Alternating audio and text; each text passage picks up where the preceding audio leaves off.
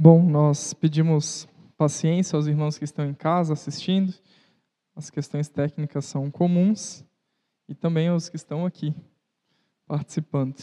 Eu quero começar refletindo a respeito então da alegria verdadeira, dizendo que todos nós buscamos alegria. É normal, o ser humano foi criado para encontrar satisfação e contentamento, mas foi criado para encontrar isso em Deus e não nas coisas terrenas. Deus criou esse mundo e tudo que há aqui para que nós pudéssemos desfrutar e para que isso fizesse parte então do plano que Deus tem para nós. Mas o que acontece é que nessa busca por alegria, satisfação, prazer, o ser humano tenta encontrar em coisas que são terrenas aquilo que ele só deveria encontrar em Deus.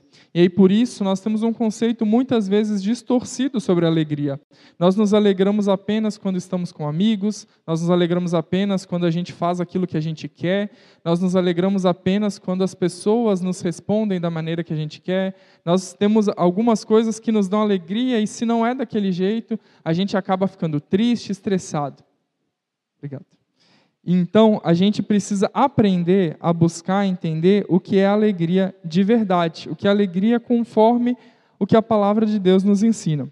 E por isso eu convido os irmãos a abrirem Filipenses, nós vamos ler o capítulo 1, do verso 1 até o verso 11. Filipenses, capítulo 1, do verso 1 até o verso 11. Eu vou ler na Nova Almeida atualizada, e diz o seguinte.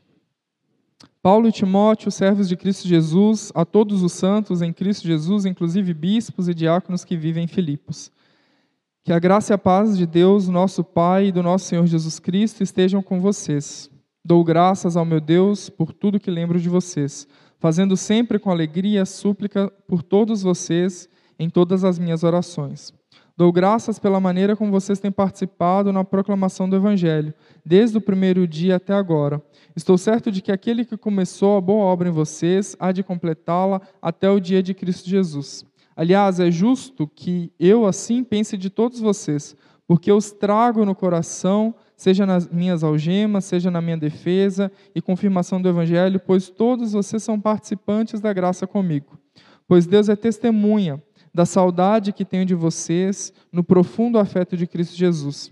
E também faço esta oração: que o amor de vocês aumente mais e mais em conhecimento e toda a percepção, para que, para que vocês aprovem as coisas excelentes e sejam sinceros e inculpáveis para o dia de Cristo, cheios do fruto de justiça que vem por amor de Jesus Cristo, para a glória e louvor de Deus.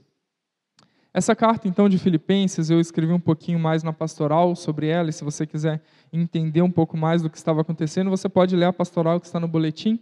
Mas essa carta de Filipenses, então, Paulo escreve da prisão ali em Roma, e ele tinha plantado aquela igreja em Filipos e tinha passado por muitas dificuldades ali em Filipos. Ele passou por situações né, de, de extrema violência, ele passou por situações que pareciam que ele não ia conseguir sobreviver, e ainda assim ele escreve essa carta que é conhecida como a Epístola da Alegria, porque é uma carta cheia de alegria, de contentamento, de satisfação, mesmo Paulo tendo passado por momentos muito difíceis. E quando a gente olha para 2020, talvez a gente deva aprender um pouco com essa carta de Filipenses. Passamos por dificuldades, por problemas, talvez situações nem perto do que Paulo passou, e ainda assim nós devemos olhar para trás e perceber que a alegria de termos sido cuidados e abençoados pelo Senhor. Mas Paulo então ele escreve aqueles irmãos porque ele quer continuar incentivando que eles vivam buscando essa alegria do Senhor. Se fosse eu, talvez no lugar de Paulo, devia ter muitas recordações ruins, lembranças é, de Filipos que não eram tão agradáveis. E não teria essa mesma vontade de escrever uma carta tão alegre assim. Mas Paulo, ele tinha experimentado uma alegria que não estava nas circunstâncias, era uma alegria que vinha do próprio Senhor, do próprio Deus. E por isso, mesmo passando por muitos problemas e muitas dificuldades em Filipos, ele ainda conseguia olhar para aqueles irmãos e sentir uma alegria profunda. E aí, nesse texto que a gente leu, do verso 1 até o verso 11, a gente vai ver um pouco sobre alegria pela comunhão. E esse é o título da minha mensagem hoje, alegria pela comunhão. Paulo ali ele vai descrever algumas características que o deixava alegre pela comunhão dos irmãos. E ele começa então a ensinar um pouco mais para nós o que ele entendia por comunhão. Paulo estava na cadeia, em Roma, distante daqueles irmãos em Filipos, mas mesmo assim ele fala que ele tem algo em comum com eles, que era a mesma missão, o mesmo Cristo, a mesma vontade o propósito de vida. E ele fala: Meus irmãos, nós estamos longe, mas mesmo assim isso não nos impede de estarmos em comunhão. Porque a comunhão não é simplesmente estarmos juntos, reunidos, alegres, compartilhando, comendo juntos, mas é algo muito mais profundo do que isso.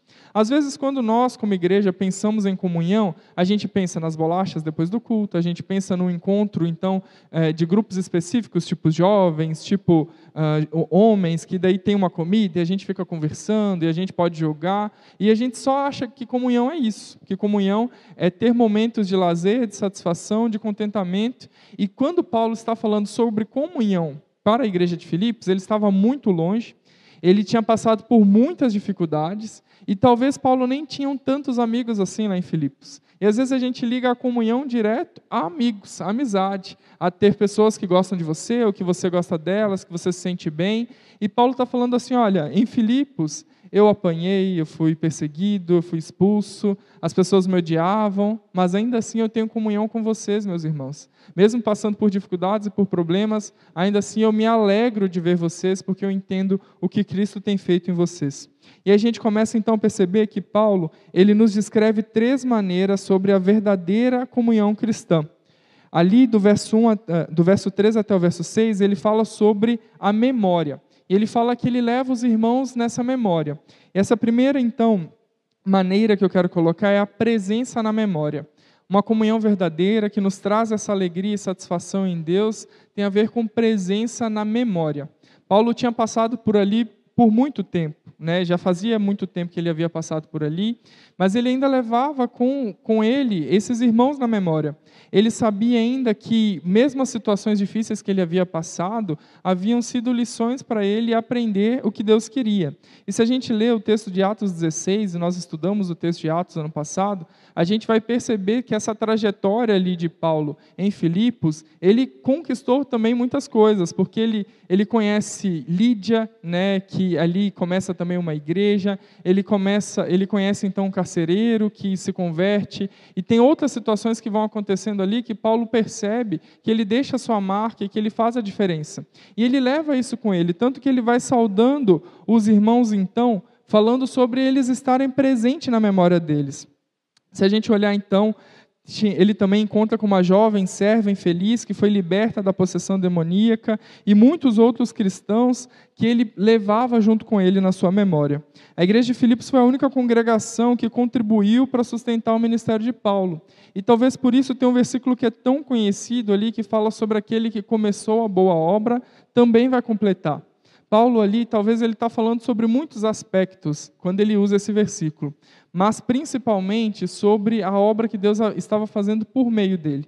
E ele está dizendo, meus irmãos, eu nunca vou esquecer o que vocês fizeram por mim. Vocês participaram da obra de Deus na minha vida. E eu tenho certeza que o mesmo Deus que começou a usar vocês para completar a obra em mim, ele vai fazer isso também no meio de vocês. E isso é uma alegria tão grande. Mas se a gente pensar um pouco sobre a trajetória de Paulo em Filipos, a gente vai perceber que mesmo assim, por mais que ele tenha um sofrimento, por mais que ele passe por dificuldades, ele está ali aguardando, né, saber o que, é que vai acontecer com ele ali preso em Roma, mas ainda assim ele tem na sua memória essa alegria de ter os irmãos. E aí eu fiquei pensando sobre as memórias que nós temos como irmãos em Cristo. Talvez esse ano não foi um ano em que a gente pôde criar muitas memórias uns com os outros. Mas muitas vezes a nossa memória em relação à igreja é completamente cheia de coisas que não agradam a Deus. É cheia de remorso, de rancor, de sentimentos de, que não vêm de Deus. Nós olhamos uns para os outros e pensamos assim: ah, mas aquele no ano de 1970 falou uma coisa para mim. Ah, porque tempos atrás na igreja as coisas não eram bem assim. E a gente carrega marcas na nossa memória de coisas que nós deveríamos deixar para trás para que Deus permitir, para permitir Deus então fazer a gente desfrutar de uma comunhão verdadeira entre igreja. Mas muitas vezes a nossa memória está cheia de coisas que não agradam a Deus, coisas que nós deveríamos deixar para trás para seguir em frente. Paulo ali, ele não levou com ele os sofrimentos que ele passou em Filipos, Paulo ele não levou as marcas de ter sido perseguido, ele não ficou se lamentando ali com os irmãos de Filipos assim, olha, agora eu estou aqui preso porque aí em Filipos vocês não me protegeram, porque aí me perseguiram, porque aí me violentaram. Não, Paulo deixa tudo isso para trás. E mesmo na prisão, Paulo está alegre. Mesmo na prisão, Paulo fala: Eu tenho comunhão com os irmãos, eu estou longe de vocês, eu passei por dificuldades no meio de vocês, mas ainda assim eu tenho comunhão com vocês e eu me alegro por isso. E muito tempo, por, é, muitas vezes, nós, dentro da igreja, carregamos na memória coisas que não nos permitem ter comunhão. A gente não quer ir no pequeno grupo do fulano porque o fulano e eu não dão bem certo, porque as nossas famílias não eram tão amigas assim. Ah, porque ele postou uma vez no Facebook algo que eu não gostei. Ah, porque ele desagradou. E todas essas picuinhas dentro da igreja não são exemplo de comunhão verdadeira que Paulo nos dá que, que você tem na sua memória? Depois de um ano longe da igreja, um ano que você talvez assistiu muitos cultos e veio pouco à igreja, um ano que a gente não teve oportunidade de conversar nos corredores, não teve oportunidade de se visitar, de se reunir em ministério, o que, que você tem na sua memória em relação aos irmãos? Aos irmãos daqui, aos irmãos que talvez já até foram embora, o que, que você carrega na sua memória? Paulo não estava perto daqueles irmãos, mas ainda assim ele tinha deixado para trás as dificuldades, estava alegre em sua memória porque ele havia guardado aquilo que o Senhor tinha para ele. E essa primeira, então, eh, maneira de a gente ter comunhão é ter essa presença na memória. Nós precisamos nos lembrar uns dos outros, nós precisamos estar perto uns dos outros, mesmo com distanciamento. E ter a pessoa na memória não significa que você precisa sempre vê-la mas que você se lembra dessa pessoa com carinho, e por mais que seja alguém que te feriu, por mais que seja alguém que, que vacilou ou te ofendeu, você tem a memória do perdão que foi derramado sobre a sua vida e que você também derrama sobre aquela pessoa. E aí, quando você pensa uns nos outros, quando nós pensamos nos irmãos da igreja, a nossa memória deve estar repleta de uma comunhão verdadeira, pensando assim: bom, pelo que Cristo fez por mim na cruz, eu entendo que eu devo perdoar esse irmão e eu quero carregar na minha memória simplesmente coisas boas. O texto que eu comecei o culto lendo, de 1 João, fala um pouco sobre isso. Quando nós temos comunhão com Deus, nós temos comunhão com os nossos irmãos, e tudo isso vem por meio do sacrifício de Jesus.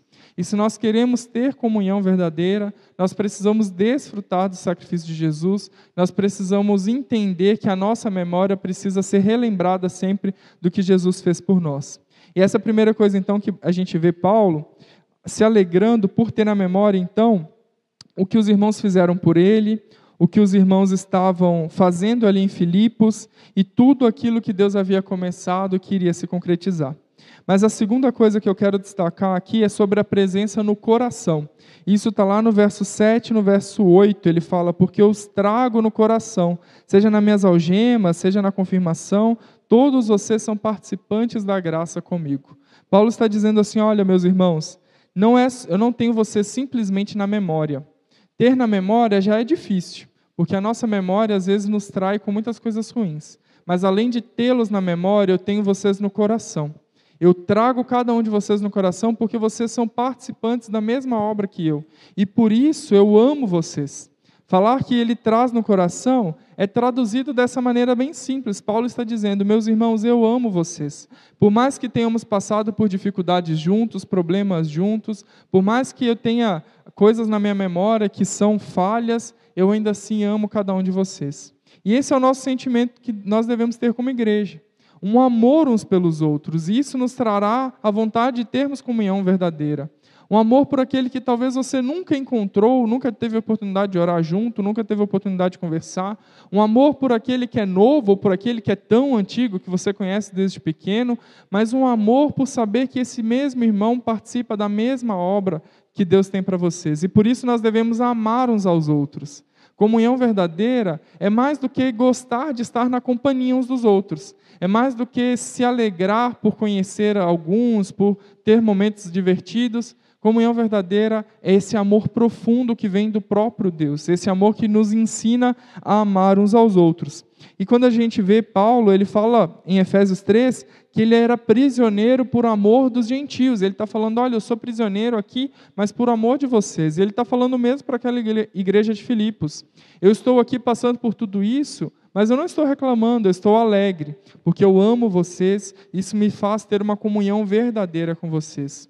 Quando a gente olha para Jesus falando a respeito dos seus discípulos, a gente vê que Jesus fala que a marca do seu discípulo é o amor, que nós seríamos conhecidos por amar uns aos outros, por amar aqueles que nos odeiam, os nossos inimigos, por amar aqueles que estão perto de nós e muito mais ainda por demonstrar esse amor a toda a sociedade.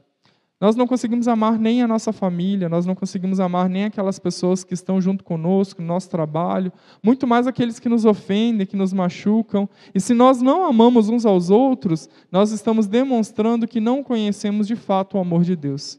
E essa é uma realidade dura, porque dentro da igreja nós queremos desfrutar apenas da parte boa, de ser amado, de ser acolhido, de ser bem recebido, de ser bem tratado, mas é muito difícil nós caminharmos a outra milha, de ir até o outro e falar assim: meu irmão, por mais que nós não tenhamos afinidade, por mais que eu não te conheça, por mais que talvez você tenha feito algo contra mim, eu ainda assim amo você, porque é isso que Jesus me ensina e me pede para fazer.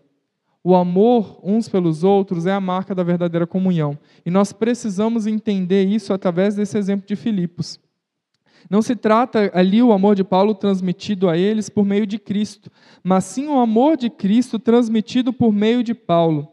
Porque o amor de Deus é derramado em nosso coração pelo Espírito Santo de Deus que nos foi outorgado. Então não é simplesmente um amor que vem de Paulo, mas é o amor de Cristo que é tão grande na vida de Paulo que derrama para aqueles que, mesmo o feriram, machucaram, aqueles que ele nem conhecia, aqueles que eles estavam longe.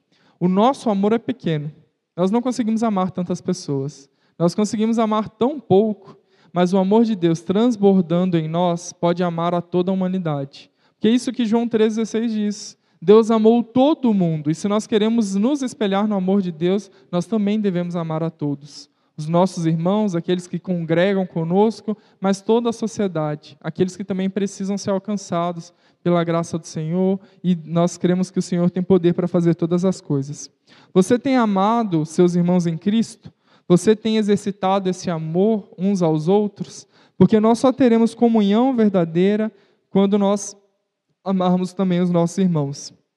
Nós vemos no texto de 1 Coríntios 13 que fala sobre o amor, e esse texto muitas vezes é usado sobre relacionamentos conjugais, é usado em casamentos, mas esse texto está falando sobre o amor de Deus por nós e que deve ser refletido nos nossos relacionamentos. O amor é bondoso, é paciente, não se ressente do mal, e tantas características que a gente espera viver, mas que a gente não quer oferecer para os outros. Ali nós temos um, um lindo texto poético, uma linda poesia que nos fala sobre esse amor grande de Deus, mas que nós não aplicamos com os nossos irmãos, com aqueles que estão ao nosso redor. E se nós queremos viver em comunhão verdadeira, não basta nós nos lembrarmos dos irmãos, nós também temos que amarmos uns aos outros. Você tem amado ou simplesmente tem tolerado? Simplesmente tem suportado? Simplesmente tem convivido? Às vezes a gente fala assim: não, tudo bem, eu não amo, mas eu também respeito, né? Cada um na sua e está tudo bem, vida que segue.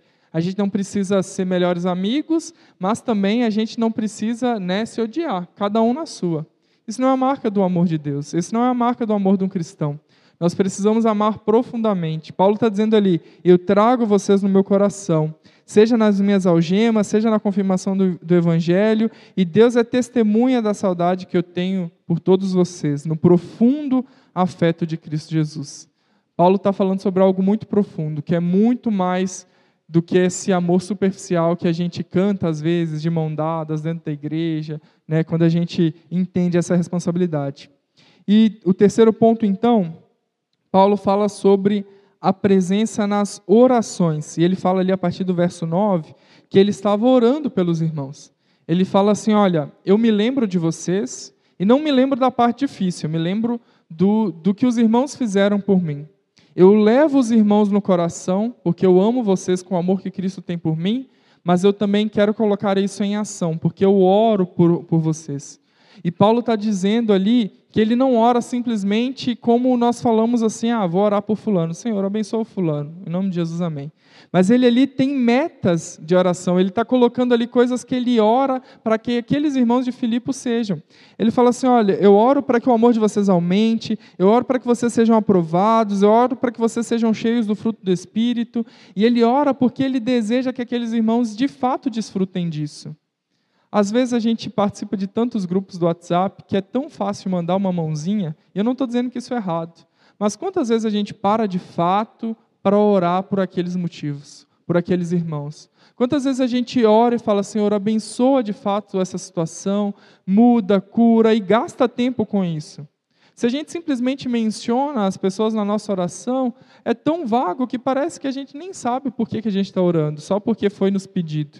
Mas aqui Paulo ele, ele ora com clareza sobre o que ele quer para aqueles irmãos. E nós precisamos aprender a orar assim também uns pelos outros. Não orar simplesmente num geral, mas orar pela situação que ele tem passado, orar para que cada um cresça, para que cada um amadureça, orar pela nossa igreja por motivos específicos. E Paulo nos ensina isso porque ele primeiro ora pedindo que os irmãos então eles cresçam em maturidade. Começando pelo amor, ele fala: "Olha, eu quero que o amor de vocês cresça" porque eu amo vocês, mas eu sei que vocês precisam amar cada vez mais. E Paulo é um grande exemplo para nós, mas ele também reconhece muitas vezes as suas debilidades, as suas dificuldades. Mas aqui nesse, nesse texto ele está falando: olha, meus irmãos, por mais que vocês amem uns aos outros, por mais que vocês tenham comunhão, por mais que vocês orem uns pelos outros, eu quero que vocês façam mais. Quero que vocês cresçam, quero que vocês amadureçam. Experimentem do que Deus tem para vocês, que é muito maior ali, quando ele está falando sobre esse crescimento, mais e mais, ele está falando sobre uma percepção que vai além de algo superficial, mas de um discernimento concreto. Ele está mostrando ali para os irmãos que nós precisamos crescer e amadurecer na nossa fé. Uma criança pequena talvez consegue é, distinguir algumas coisas, ou um tipo de animal, uma raça. Ou se pegar um exemplo de carro, né, uma criança acha que carro é tudo igual, um adolescente já consegue ver a diferença, o adulto já sabe até o que é aro, que eu ainda não cheguei nessa fase, mas a gente percebe que o amor de Deus também ele precisa crescer e amadurecer em nós. Nós não precisamos estar parados, estagnados, nós precisamos crescer e amadurecer.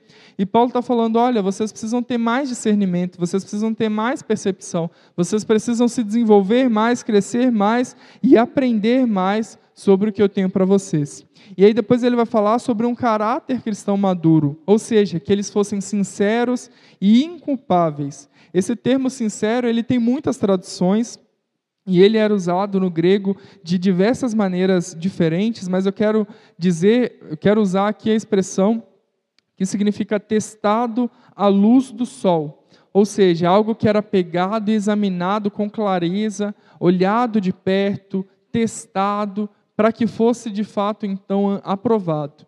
E muitas vezes o nosso caráter cristão precisa ser testado à luz do sol, porque nós escondemos tantas coisas na escuridão do nosso coração, nos cantos da nossa vida, em lugares que as pessoas não enxergam, que as pessoas não veem, mas que Deus vê. E por isso Paulo está dizendo: olha, meus irmãos, eu quero que vocês sejam testados como inculpáveis, como pessoas então que percebem que precisam é, demonstrar um amor sincero, um amor de verdade, uma vida cristã genuína. E quando ele fala isso, ele está dizendo assim: olha, você tem coragem de se colocar, ser colocado à prova? Você tem coragem de deixar ser examinado, de alguém te desafiar a mostrar o seu amor por Deus? E nosso caráter precisa ser assim aprovado, mas para ser aprovado ele precisa primeiro ser provado, precisa ser testado, examinado. E muitas vezes nós escondemos no nosso coração coisas que não são sinceras em relação à, à vida que Deus quer para nós. Mas ele fala também em relação a esse cristão maduro, né, sobre a necessidade então de nós mostrarmos isso para os outros, porque para ser inculpável é alguém que não vai apresentar culpa sobre você. Você não coloca a culpa sobre si só, mas alguém aponta algo e você fala assim: não, isso aí eu não tenho culpa. E para isso, então, nós precisamos exercitar o nosso discernimento espiritual através de algumas ações do nosso caráter. Se você vai fazer alguma coisa, você primeiro precisa pensar: bom, isso agrada a Deus? Isso será um ato de tropeço para os outros? Eu ficarei envergonhado se Jesus voltar agora? Isso glorifica a Deus ou me leva para mais perto dele?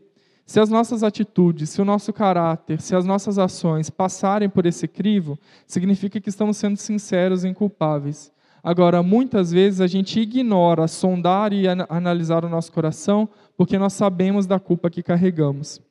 E depois, então, Paulo fala sobre um serviço cristão maduro. Então, ele ora pelo amor deles que seja maduro, para que o caráter seja maduro, mas ele ora também para que o serviço deles seja, seja maduro, porque ele fala sobre o fruto que vem por meio de Jesus Cristo. E a gente vê na palavra de Deus que os frutos, então, eles vêm por meio do Espírito Santo atuando em nós. E os frutos são algo que servem para os outros. Uma árvore, ela não desfruta do seu próprio fruto, ela não come o seu próprio fruto. Mas aqueles que estão ao redor, os animais, as pessoas, desfrutam do fruto. E quanto nós produzimos fruto, nós estamos fazendo isso para outros, para que outros conheçam a justiça, o amor de Deus, para que outros percebam Deus em nós. E por isso nós precisamos ter um, um, um serviço cristão mais maduro, cada vez mais fortalecido, buscando a vontade de Deus. Muitas vezes a nossa atividade religiosa produz cansaço e enfado. Muitas vezes a gente corre, corre, corre, querendo dar o nosso melhor para Deus, mas se esquece também que em João 15 Jesus ensinou para que nós pudéssemos dar fruto, nós primeiro precisamos permanecer nele. Se nós não permanecemos em Jesus, o nosso fruto ele não vai acontecer de verdade. Se nós não permanecemos em Jesus, nós não vamos conseguir servir a Ele de uma maneira madura. Se nós não permanecermos em Jesus, o nosso trabalho vai ser cansaço, vai ser enfado e não vai servir de edificação a Deus. E por isso que nós, como árvores frutíferas, precisamos estar ligados à videira. Nós precisamos estar ligados àquele quem produz o fruto em nós. E a atividade religiosa humana, ela pode glorificar você mesmo. Pode glorificar a igreja, pode glorificar o ministério local, mas muitas vezes ela não glorifica a Deus, se ela não for pautada por um serviço cristão maduro. E por isso Paulo ora por aqueles irmãos. Paulo está dizendo: Meus irmãos, eu oro para que vocês sejam maduros, para que vocês tenham um amor maduro, um caráter maduro e um serviço maduro. Essa é a mesma oração que nós devemos ter uns pelos outros, aqui na nossa igreja, em todo o reino de Deus. Às vezes a gente se detém a orar por coisas que são muito circunstanciais e superficiais. Mas quantas vezes você para e tem um irmão na memória, ora por ele, para que ele cresça, para que ele amadureça, para que ele volte a Cristo, para que ele se desenvolva mais, para que ele amadureça mais. Quantas vezes a gente para então e lembra que a gente tem um irmão que precisa amar, que precisa se dedicar a esse amor que talvez não seja tão natural, mas que é pedido por Deus a nós, e aí sim nós vamos orar por esses irmãos. Então, para concluir, eu quero dizer que nós temos alegria na comunhão. Isso faz parte da alegria verdadeira que Deus tem para nós. E Paulo escreve nessa carta aos Filipos sobre essa alegria verdadeira, e ele vai falar sobre isso em muitas outras passagens. E nessa primeira passagem, eu quis destacar sobre essa alegria na comunhão, porque muitas vezes nós confundimos o que é comunhão com o que é uma roda de amigos, com o que é um momento de alegria, com o que é simplesmente algo que satisfaz a nossa carne. Mas a comunhão verdadeira é algo profundo que Deus opera em nós quando nós estamos dedicados a viver com Ele. Nós só vamos desfrutar de alegria e comunhão verdadeira quando nós entendermos que a nossa alegria vem de Jesus, a nossa satisfação está nele. E nós fomos criados para buscar alegria, prazer e satisfação, mas em Deus. Enquanto nós não fizermos isso, nós vamos nos perder buscando em outras coisas. Quando nós encontramos alegria e satisfação em Deus, com quem nós estamos, as circunstâncias, os momentos, as dificuldades, não são tão importantes quanto aquilo que você tem no coração, que é a alegria de pertencer a Cristo. E dessa maneira nós vamos expressar isso através da comunhão. Primeiro, lembrando uns dos outros. Faça um desafio hoje. Lembre de cada irmão da nossa igreja. Nós temos no hall de membros mais de 500 pessoas, ativos quase 300. Você consegue se lembrar de todos? Se você olhar o nome na lista ali do boletim dos aniversariantes, você conhece cada um deles. Quais são as suas memórias sobre esses irmãos? São memórias positivas? São memórias negativas? São mem ou você nem tem memórias por não conviver com esses irmãos? Você consegue levar essa igreja na sua memória? Se sim, que bom. Você está pronto para o próximo passo, que é levá-los no coração, que é amar a todos uns aos outros, é que carregar no coração e entender que Deus fez isso por nós e por meio do amor que Ele tem por nós. E aí, quando nós amarmos também uns aos outros, nós vamos conseguir orar pelo que é fundamental, que é por uma maturidade cristã. Paulo orava por aquela igreja, não assim, olha, eu oro para que vocês parem de brigar só, eu oro para que vocês isso e aquilo. Paulo orava por um motivo específico, para que eles crescessem em maturidade e eles desfrutassem então dessa alegria. Então, a alegria pela comunhão, ela tem a ver com o que Deus quer operar em nós. A boa, perfeita vontade de Deus, essa obra que Ele começou e que Ele quer completar em nós como igreja, assim como fez é, ali na carta aos Filipenses. Nós estamos vivendo um ano diferente, um ano difícil, um ano de distanciamento e começamos 2021 assim também. Mas isso não nos impede de termos uns aos outros na memória, no coração e na nossa oração. Se nós, como Igreja Batista Emanuel, carregarmos uns aos outros nesses três aspectos, nós vamos continuar vivendo em comunhão, mesmo à distância. Quais ações práticas nós podemos fazer a partir disso? Bom, esse é outro desafio. Eu tenho certeza que se você colocar à disposição do Senhor a sua vida para ser usado em relação à comunhão, Ele também vai usar você. Mas para isso você precisa entender que essa comunhão traz alegria e alegria verdadeira. Nós vamos orar e depois nós vamos continuar louvando ao nosso Senhor. Feche seus olhos, abaixe sua cabeça e nós vamos louvar a Deus. Senhor Jesus, nós pedimos ajuda para o Senhor, porque muitas vezes o nosso coração e a nossa carne quer buscar alegria em momentos, em coisas, em circunstâncias, em, em motivos que não agradam ao Senhor, em coisas que são fúteis, que são desnecessárias. Nós deveríamos encontrar alegria e satisfação no Senhor, nós deveríamos encontrar contentamento no Senhor. E por isso nós pedimos que o Senhor nos ajude a entender o que é alegria verdadeira através desse texto de Filipenses, que nos dá tantas lições, que o Senhor possa falar ao nosso coração, para que nós possamos aprender o que é de fato a alegria do Senhor. E hoje, Pai, em especial, nós pedimos por esse aspecto, que temos sentido falta, temos sentido que estamos em, em, deficiência, temos sentido dificuldade, mas que o Senhor também quer nos ensinar que comunhão é muito mais do que estarmos juntos, reunidos em algum lugar fechado, comendo ou nos divertindo. Comunhão é ter as memórias corretas, comunhão é ter uns aos outros no coração, com esse amor que vem do Senhor, e essa comunhão também nos faz orar uns pelos outros, e como igreja, independente se nas nossas casas ou reunidos aqui, se nós fizermos isso, nós estaremos em comunhão. Nós agradecemos, Pai, porque mesmo nesse tempo difícil, nós temos ferramentas que nos permitem desfrutar da comunhão. Nós temos tecnologia, nós temos contatos, nós temos coisas que permitem que a tua igreja continue unida. Então, que o Senhor use, Pai, cada um de nós, para que nós possamos estar à disposição do Senhor para sermos usados. Nós queremos desfrutar e viver dessa comunhão verdadeira. Não aquilo que o nosso corpo acha que é satisfação em termos amigos, mas o que a tua palavra nos ensina. Que o Senhor nos ajude, Pai, a viver tudo isso. Em nome de Jesus. Amém. Nós vamos continuar cantando ao Senhor, pedindo que o Senhor nos ensine a viver isso também.